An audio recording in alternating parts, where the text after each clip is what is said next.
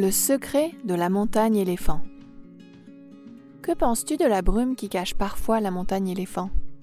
Moi, je connais la vérité qui se cache derrière cette perturbation climatique. Comme tous les animaux, ici dans les Kootenays, je connais des secrets sur la nature qui t'entoure. Je m'appelle Cannelle et je suis une ours brune de deux ans. Je vais passer mon premier été seul à me débrouiller dans la nature et surtout, je vais essayer de percer le mystère de cette brume épaisse. Lorsque je suis née, ma mère, mes sœurs et moi vivions bien cachés de l'hiver dans une tanière confortable dans laquelle je me sentais en sécurité. Notre tanière est perchée sur la montagne éléphant. Bébé, nous passions notre temps à boire le bon lait de notre mère. En avril, lorsque la neige a commencé à fondre, nous sommes sortis pour la première fois au clair de lune. L'odeur des épicéas, des pins, de la neige pure était bien différente de celle de notre tanière. Le premier animal que j'ai vu était un grand hibou blanc, d'un blanc incroyable. Je l'ai regardé avec curiosité. Il m'a renvoyé un regard en penchant la tête de côté. J'aurais juré qu'il m'avait souri.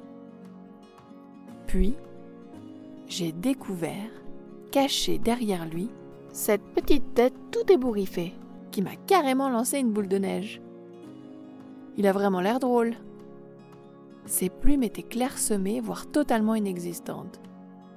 Ses petites ailes étaient maigres et son bec paraissait beaucoup trop gros pour sa tête. C'était Roger, le hibou avec qui je suis éventuellement devenue bonne amie.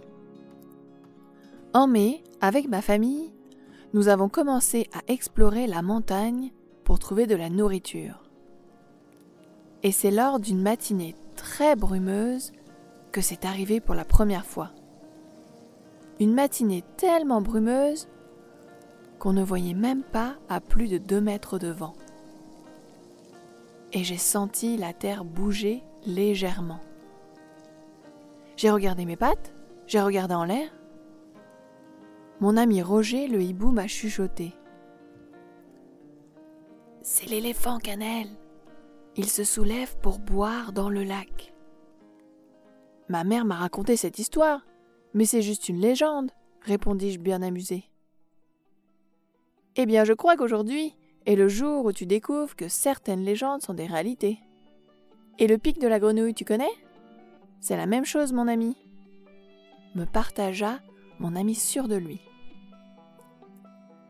Mes yeux sont devenus tout ronds. Je me suis levée sur mes deux pattes arrière et j'ai essayé de voir quelque chose. Mais cette brume était tellement épaisse. Je n'en revenais pas nous vivions sur la montagne éléphant, car nous vivions sur un éléphant. Viens Roger, on va essayer de voir la trompe aller dans l'eau. Tu rêves, Cannelle, la brume est trop épaisse. Ma mère m'a dit que tout le monde a essayé, et c'est trop difficile de voir quoi que ce soit. En plus, tu es trop jeune, et tu dois rester avec ta mère et tes sœurs perchées dans les arbres, comme moi. Roger avait raison. À cette époque, je n'avais même pas un an. C'était trop dangereux pour moi de s'aventurer seul.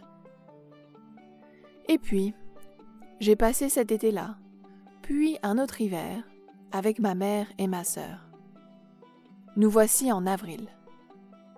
Et je me pointe le bout du nez dehors.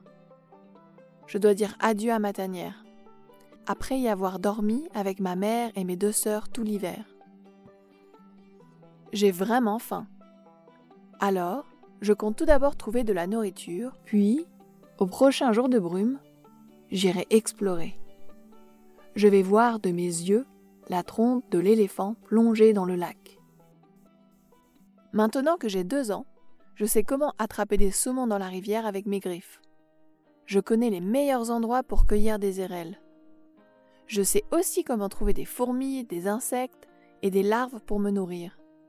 Je n'ai pas encore goûté le miel, mais je sais que je vais adorer ça. J'aperçois alors Roger. Dis donc, il a vraiment changé. Alors qu'il était né marron, il est maintenant incroyablement blanc et si grand.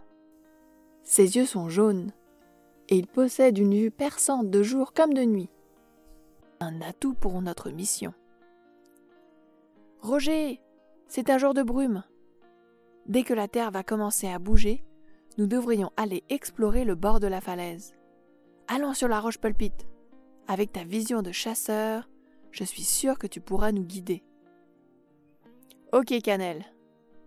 Même si ça ne mène à rien, je suis sûr que nous aurons une belle aventure ensemble. J'ai alors senti la terre bouger, doucement, d'un mouvement presque imperceptible. Mais pour nous, les animaux, c'était évident que quelque chose se tramait sous nos pieds. Nous avons avancé très doucement, car nous ne pouvions rien voir à plus de deux mètres. J'ai tendu l'oreille pour m'assurer qu'il n'y avait pas de randonneur sur le sentier. Avec cette brume, il était peu probable que quelqu'un soit dans les parages. On pouvait entendre des vagues sur le lac. Tu entends ça, Roger? Des vagues? Des bruits d'eau? Comme une paille géante, comme une trombe qui aspire de l'eau. Nous étions maintenant sur la roche de Palpite. Nous ne pouvions voir ni le lac, ni les habitations des humains de l'autre côté. Et puis, un vent s'est levé. La brume s'est dispersée pour quelques secondes. Et je l'ai vue, la trompe de l'éléphant. Elle était faite de roches, de mousse et recouverte d'arbres. Ce moment, qui a duré quelques secondes, m'a paru une éternité. Roger m'a regardé avec ses yeux jaunes. Ils étaient si ronds et grands ouverts. Il en faisait une tête. Ses plumes se sont même un peu ébouriffées. Et puis, la trompe s'est doucement repositionnée sur la montagne. Le vent est devenu plus fort et la brume s'est levée. Tout est devenu clair devant nous. Roger et moi sommes repartis silencieux dans la forêt on commençait déjà à entendre les randonneurs faire leur arrivée au bas de la montagne. J'ai depuis passé mes étés à manger et mes hivers à rêver de l'éléphant de la montagne. C'est la fin.